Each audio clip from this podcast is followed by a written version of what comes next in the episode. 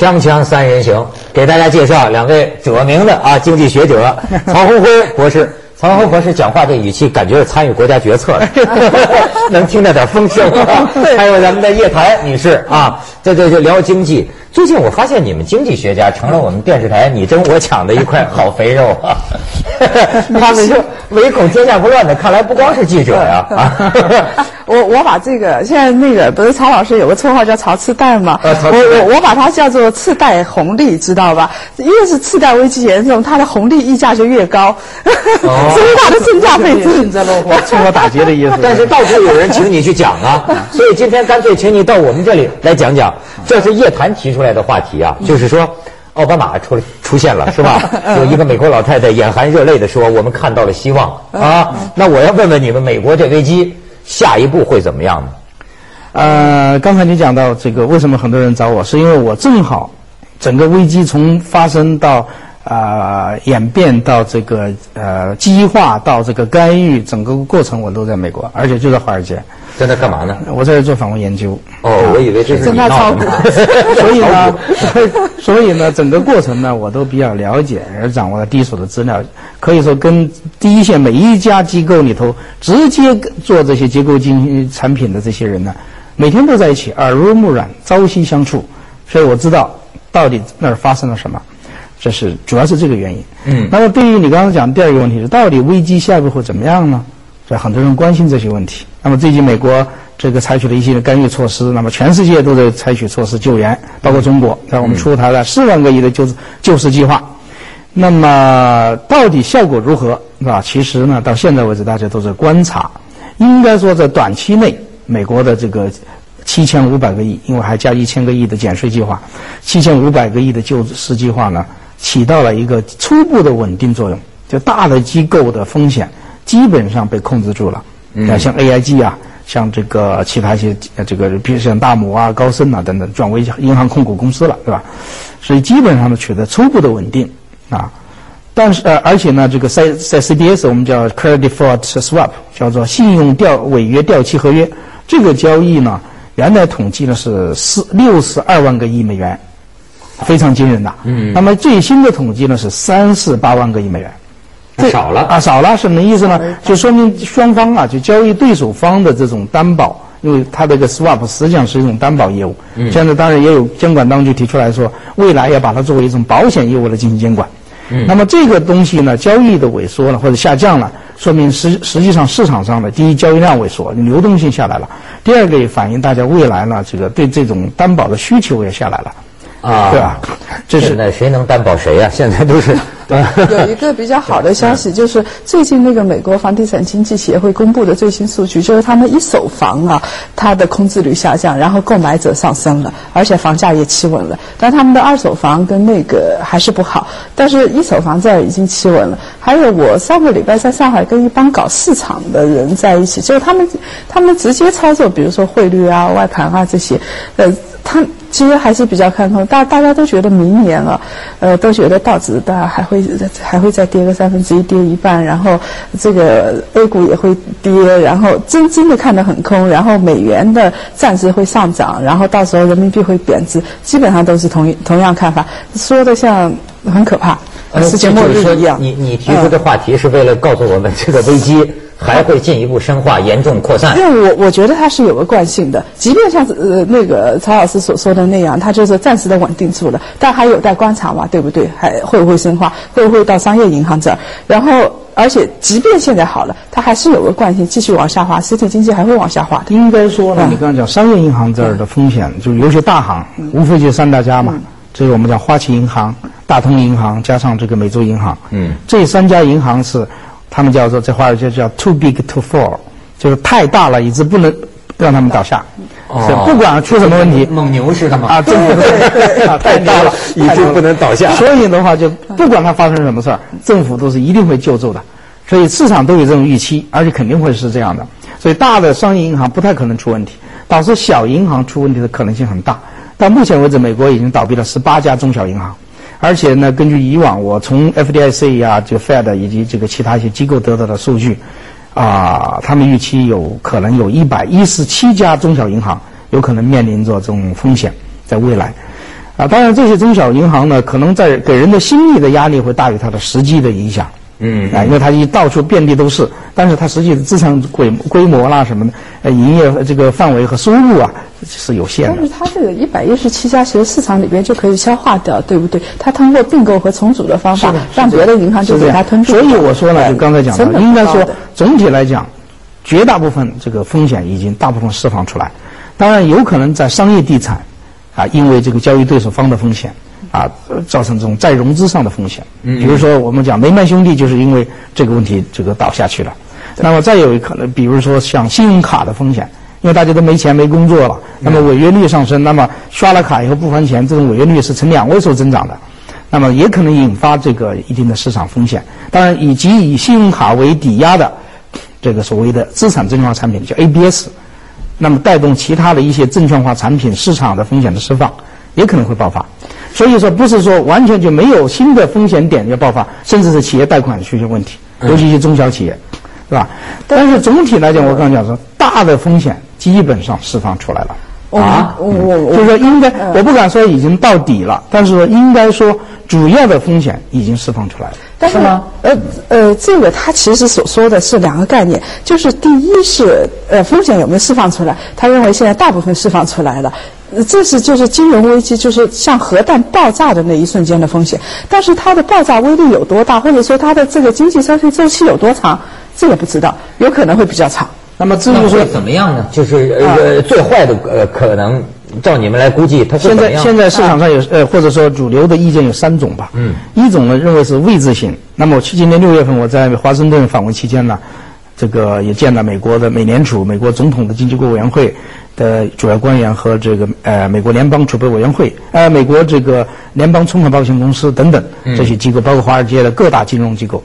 那么我们得到的信息呢，这当时是很乐观，说下半年有可能会好转。可是我啊 V 字形，其实我当时就不以为然，现在果然三季度爆发风险。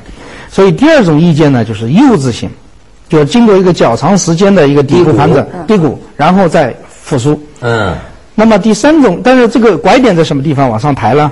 那么有几种意见，一种意见认为明年就二零零九年的年底有可能会往上复苏，但是这种啊往上抬了。那么有几种意见，一种意见认为明年就二零零九年的年底有可能会往上复苏，但是这种意见呢，大多数人认为呢过于乐观。那么更多的人认为呢，这个拐点有可能出现在二零一零年的这个年中或者是年底，也就是说从现在开始算的话呢，到未来的这个六到八个季度，有可能经济还处于一个低迷的状态。所以你知道咱们这四万亿为什么要选在一零年年底这个节点了吗？因为是大家都觉得一零年年底才能走出低谷，然后就产能就有人消费了嘛，所以要选在那个时候，是不是这意思？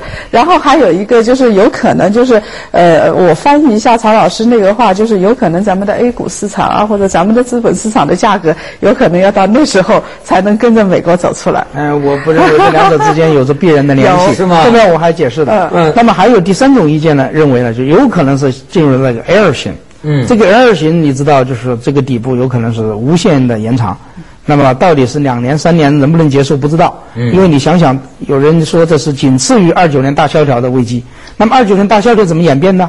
到了三三年就开始引发了全球性的通胀，到了三九年就引发了这个全球性的世界大战。啊当然，我们不希望发生这样的，也不认为发生啊，第二次世界大战啊。我不是你的意思，第三次世界大战要爆发了吗？如果解决不了，就要爆发。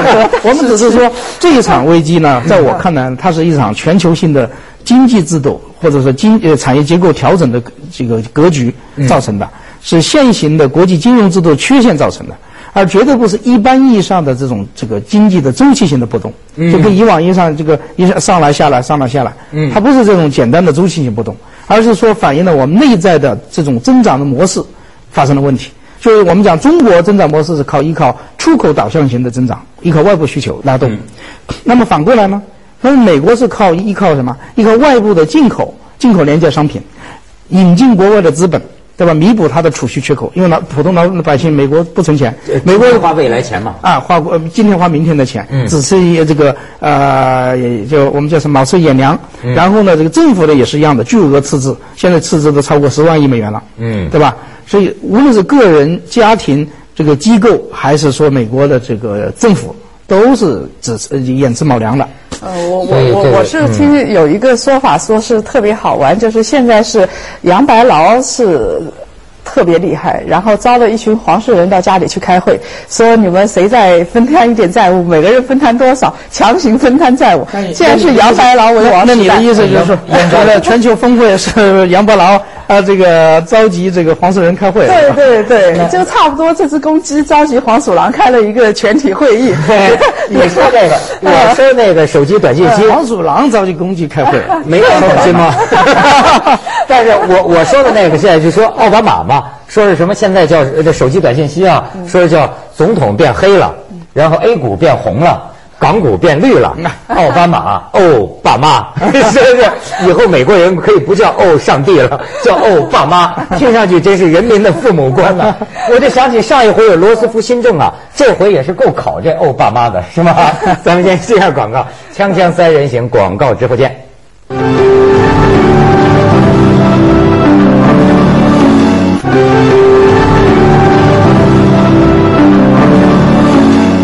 们这个外行人呐、开头听的是聊很远的事儿，所以我们最关心的就是这，如果是衰退啊，什么大萧条啊，美国还是中国，不管，跟我有什么关系？但是你看啊，我现在好像有点感觉到有点那个那个波及了，比如说香港酒楼老板跳楼了，大头朝下，咣家伙，然后好多那个老人家的退休金就化为零了。然后呢，就在看这个企业，中央上之后，好玩具制造业那工厂一批一批的倒闭，等等，好像似乎觉得，而且明显发现周围朋友啊，现在不花钱了。他们说呀，过去那些豪华酒楼啊，现在生意锐减。就过去都，你能从这些消费行为上感觉到大家，你说是我们的心理呢，还是真的这个危险到来了呢？都有都有，啊，应该说两者都有。在经济全球化的条件下，要谁想说在这个地球上说我跟这个危机没关系，或者影响对我不大，这是假的话，只是说影响的程度不同而已。你刚刚讲到了，连酒楼的老板都受到影响。那那要是就是说朋友的话，你就是会劝告，是不是现在什么也别花钱，也别买房子，别买股票，别消费。我们认为在经济在经济萧条的情况下，现金为王。有一句箴言叫“现金为王我我我是觉得这样子，就是说，你如果是你不太会投资的人，那曹老师的意见非常正确，就是哪有现金，什么也别干。如但是如果说呃，我我有一些朋友其实现在在买美元。因为他们美元暂时在上涨嘛，在在危机期它在上涨，然后人民币未来它看空嘛，它未来它会放放空人民币，确实是这么一个策略。你如果说真的你非常行，投资很牛，那么你就这么做，这还是能赚点钱的。就但是你说现金为王，我又听一种说法，说聊那个通货膨胀的。那现金都存着，这钱会不会越来越毛了，越来越不值钱了呢？”。呃，但是总比你现在瞎投资之后赔的本钱都没有好。你想想看，就是这次股市投资里边，他们说不是被套的最惨的，呃，不是那些新的股民，新的股民他已经是，就是难听一点的说法是死猪不怕开水烫了，对不对？嗯是那些他们自以为有经验的那些人，四千点跌到四千点，他进去抢反弹了，结果牢牢一 被被被锁住，然后三千点又去抢反弹了，就是他根本所有人都傻掉，没想到股市会落到现在。那现在又所有的人都说，虽然政府要说要救市，但是从技术指标来看，明年还是会到一千多点，真的很糟糕。嗯，我倒没有那么悲观。应该说呢，这个我们认为呢，这个中国 A 股的问题主要是三个方面的问题。一个方面呢，就是受到宏观经济的影响，你刚刚讲到了估值重心下移，有这个因素。但是呢，我们讲到这个现在 A 股的平均市盈率啊，已经低于美股。低于美股的平均市盈率，但是对于一个新兴市场、高速成长的新兴市场来讲呢，那么它的平均市盈率应该是高于发达经济国家的、发达经济体的，所以反映了我们现在市场的这个估值已经是偏低的。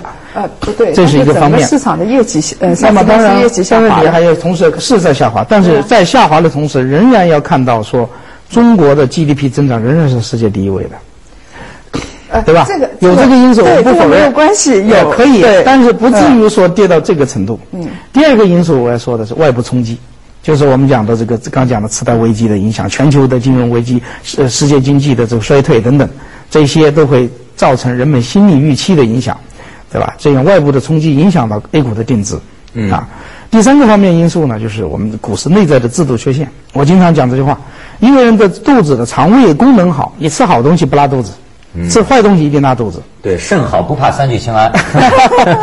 如果你的肠胃功能不好，嗯，你吃好的也拉肚子，吃坏的也拉肚子，嗯，所以这个时候你就搞不清你现在拉肚子是因为肠胃功能不好呢，还是吃了什么东西。吃坏东西一定拉肚子。对，肾好不怕三聚氰胺。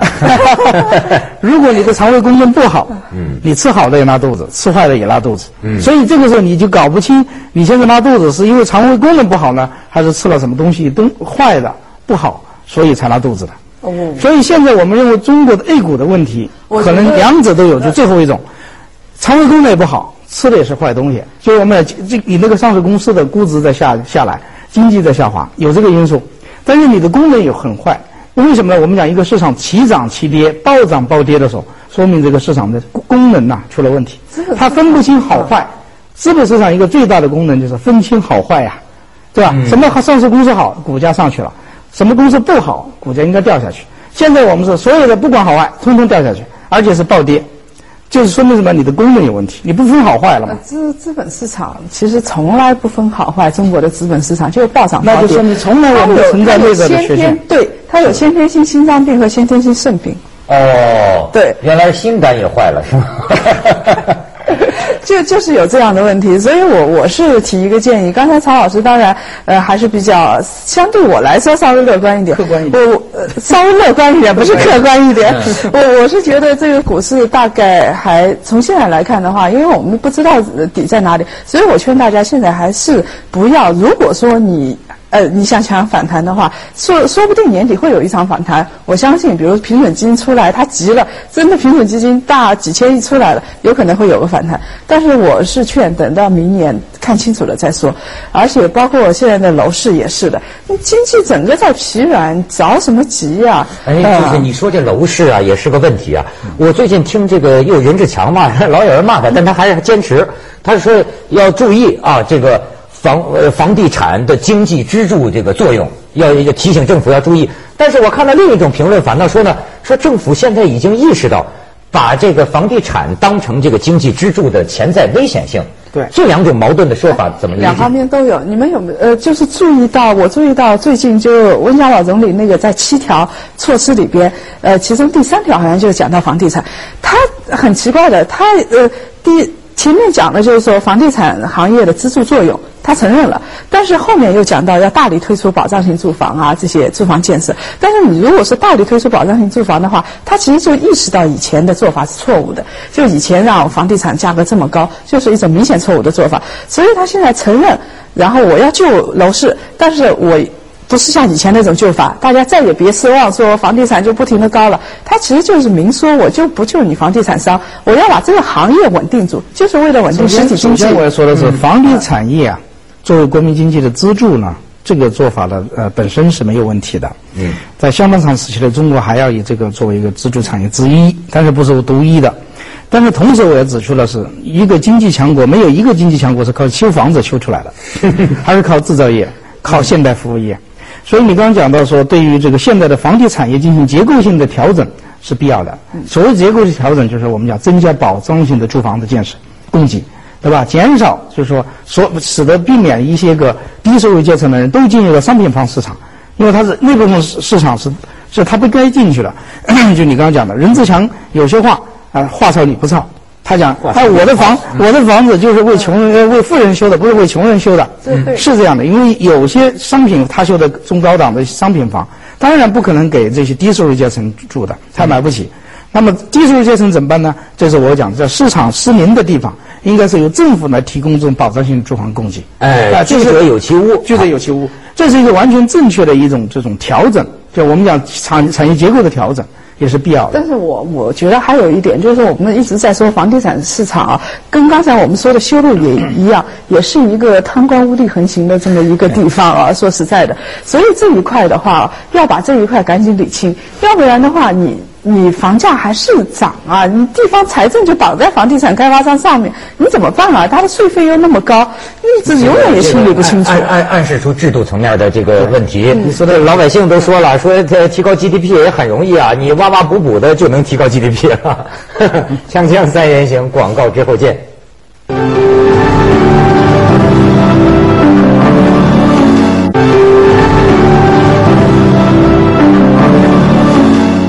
我通过这一轮跟你们的学习啊，我慢慢弄清楚，就中国这个经济啊，它是很畸形的。就原来啊，它比如说靠出口，但是现在发现靠出口也不行了。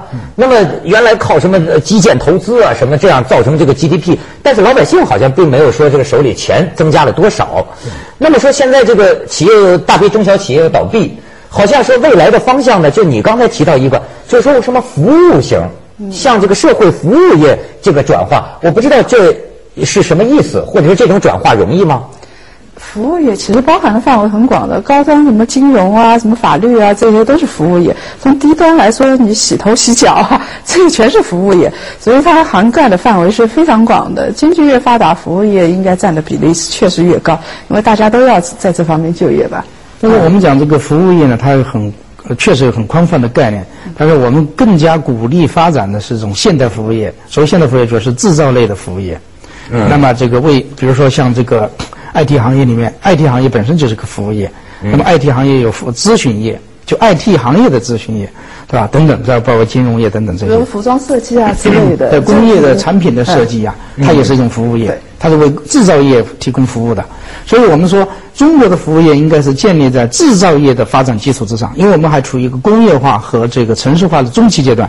我们还没有完全是完成我们的工业化的这种过程，嗯，所以的话，所有的制造这个服务业的发展，应该说是立足于这个服务于这个。啊，制造业的发展。哎，我倒是担心哈，这个怎么办？就是那些农民工兄弟怎么办？他们都是没有受过什么教育，其实你说的很对。所以我有一个，哎，这这些人的话，我就觉得应该就是制造服务业其实比较终极的，比如说什么服装设计，他们也干不了，对不对？是啊。所以他们只能去洗头啊、洗脚，这这种一般的服务业我觉得这里还要提出要做出一个补充的说明的，就是说，在现行的这些救助计划里面，还应该增加对职业技术教育的投入。就政府的投入里头，把你刚才说农农民工啊、农民的农村的居民啊，尤其年轻人在进城务工的，以及城镇的一些居民没有考上这个大学的什么的这些人，要加强对他们的职业技术教育。因为你知道以前的技校啦、工专啊中专呐，以及这呃这个职业技技术教育学院呐等等，我们可以给每个学校的增加投一部分钱，然后呢，再定向的培养一部分这个职业技术工人。有点担心这个效果，因为靠农民工是支撑不了一个中国制造的。以前有职业技术学校，然后政府还投资，结果各个地方都多报农民工的数字啊。所以我们要把真的呀，文化的层面的问题、制度层面的问题、教育层面的问题，还有这个所以就把企业呢，就中级的用用工单位啊，要跟职技术教育结合起来。你企业直接跟这个。